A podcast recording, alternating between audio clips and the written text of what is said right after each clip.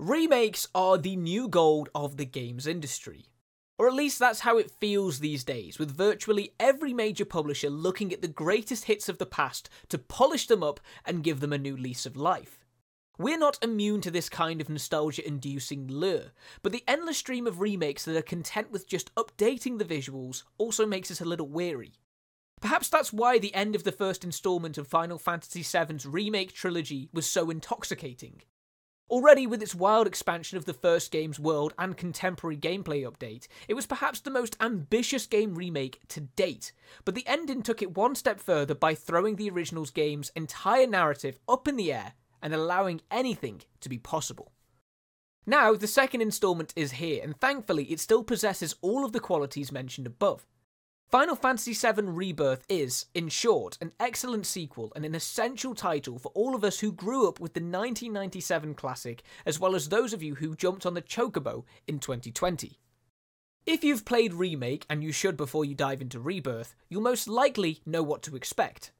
A big, colourful, action oriented JRPG with a lot of heart.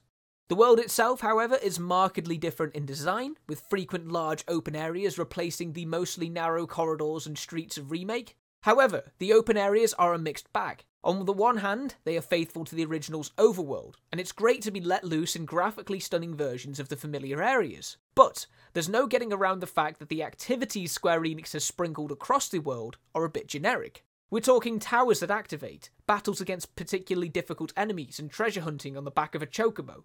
However, Square Enix should be commended for linking the activities to several of the game's other systems. By completing the activities, your team's level increases, giving you access to better upgrades in the game's skill tree. And by seeking out temples dedicated to the game's summons, you can make battles against them more manageable. The more open world is a win for the game because it contextualizes the epic journey that this part of the trilogy is built around.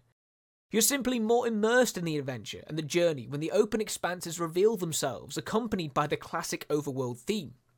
It also helps that the world, from a purely graphical perspective, impresses with its open plains, towering peaks, lush jungles, and detailed cities. The latter is one of the game's highlights because, as a fan of the original game, it's amazing to see how Square Enix has taken small towns on a few screens and blown them up into intricate, vibrant places. The story may suffer a little from being the middle chapter, but director Naoki Hamaguchi and the rest of the team still managed to provide the game with a start and ending that makes sense. Besides, as we all know, it's the journey and not the destination that matters most, and it's the journey that Final Fantasy VII Rebirth excels at.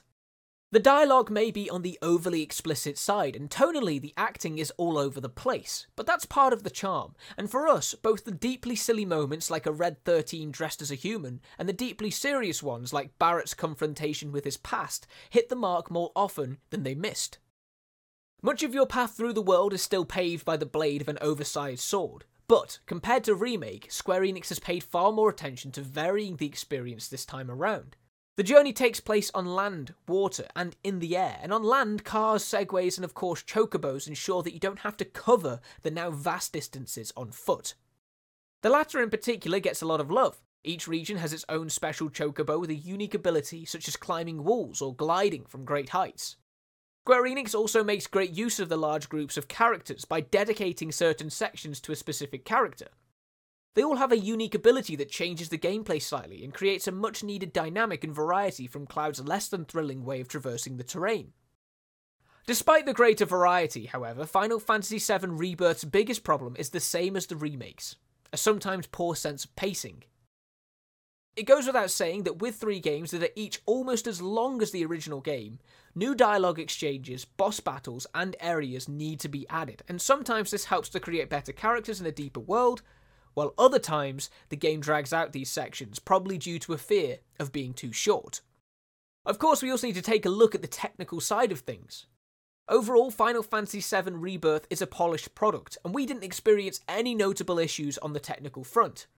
However, the game's performance mode is a disappointment, with its rather muddy appearance making it a less obvious choice to play in than it should be. Final Fantasy VII Rebirth does justice to its origins by beautifully updating it for a contemporary audience while daring to tinker with some of the things that some fans might consider sacrilege. The changes may not be as radical as the remake's ending suggested, but that's fine. In its current form, Final Fantasy VII Rebirth hits the sweet spot between nostalgia and innovation. Square Enix still has a bit to learn about open worlds, and they have a bit to learn about brevity, at least more often. But the game is so rich in fun beautiful and breathtaking moments that you can only be delighted with the game we have now.